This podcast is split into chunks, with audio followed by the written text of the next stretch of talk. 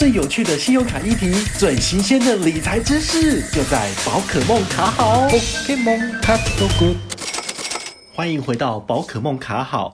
今天要跟大家介绍的另外一张卡片是我的主力卡。这张卡片呢，它其实是里程卡。大家最大的问题就是，哈，里程卡每次都要缴年费，真的划算吗？今天要跟大家介绍的就是 ANA 极致卡，好，这是中国信托推出来的信用卡。你卡片一办下来，它的年费就是六千六百元，首年一定要缴年费，一张正卡六千六，副卡三千三。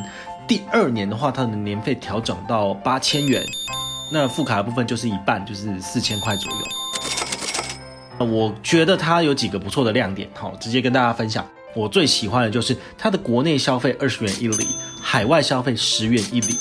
这个如果你用现金回馈率来算的话，国内二十元一里大概是三趴左右的回馈率，海外十元一里大概是六趴左右的回馈率。好，所以这个其实它的呃回馈率应该都是比我们国内的现金回馈还要高。那它其实里程基本上最好使用的方式，兑换中长程以上的商务舱是最舒服、CP 值最高的换法。啊，如果你是玩短程的话，基基本上买联航买一买就好了。第二个亮点是，我觉得哦、你如果拿这个 ANA 的这个极致卡或者是无限卡，你去搭乘 ANA 的航班，基本上你就算是买经济舱的票，或者是你是换经济舱的票，都可以在商务舱的报到柜台进行报到哈，这是还蛮方便，就不用大排长龙。你如果使用这张卡片购买 ANA 的指定航班，好，一样是享有百分之五十的里程累积比率哈。你如果是主力在 ANA 的话，其实这张卡片给你的一些会员的福利其实是不错的。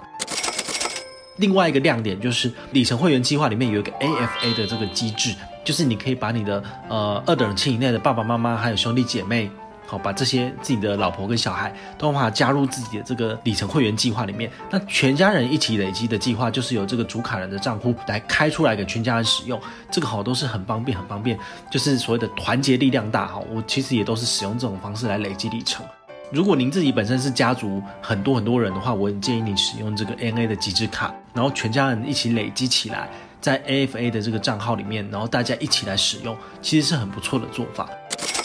这张卡片我个人使用上，我建议你如果一年有刷超过五十万，很适合缴六千六的年费来这个使用这张卡片。好，拜拜。今天的介绍就到这边告一个段落，也希望你会喜欢这张卡片。一起加入宝可梦的里程坑吧，哈哈！我们下回再见，拜拜。宝可梦卡好，宝可梦卡好。